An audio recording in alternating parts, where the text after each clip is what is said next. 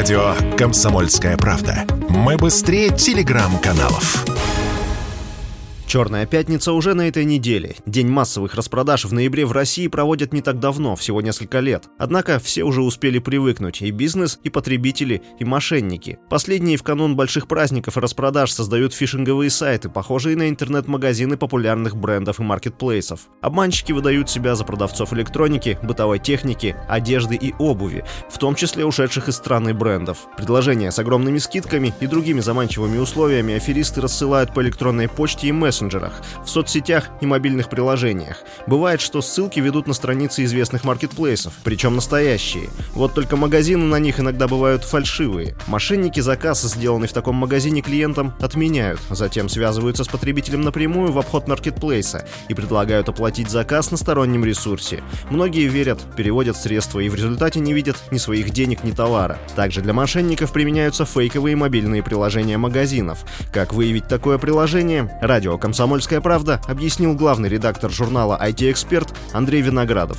Если вам нужно какое-нибудь э, приложение, лучше всего ставить только те приложения, которые вы уже знаете, хотя бы если у вас там друзей стоит, и просто спросить, если они этим же сервисом пользуются, либо посмотреть действительно в интернете отзывы, форумы и так далее. И не стоит, кстати говоря, ориентироваться на те отзывы, которые э, написаны в самом, там, например, магазине приложений, потому что могут, естественно, писаться эти отзывы специально для того, чтобы как можно больше людей их скачало.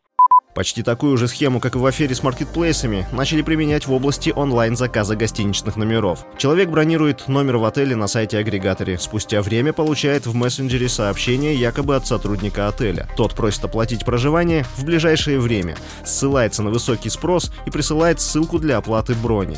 Тут опять нужно проявить бдительность. Приглядевшись, можно заметить, что название в адресной строке отличается от адреса сайта бронирования, хотя дизайн страницы похож. Такое возможно, если отель не достаточно тщательно следит за информационной безопасностью. Каким образом данные утекают к мошенникам, нам рассказал эксперт по кибербезопасности Алексей Раевский. Обычно такие утечки происходят по двум причинам.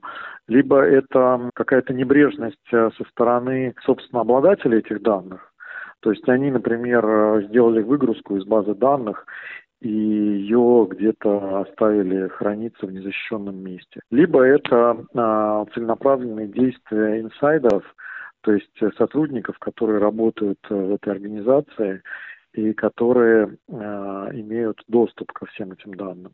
И все же главное, что должно насторожить потребителя, это ссылка для оплаты в стороннем мессенджере, за пределами сайта или приложения, на которых был сделан заказ. Василий Воронин, Радио «Комсомольская правда».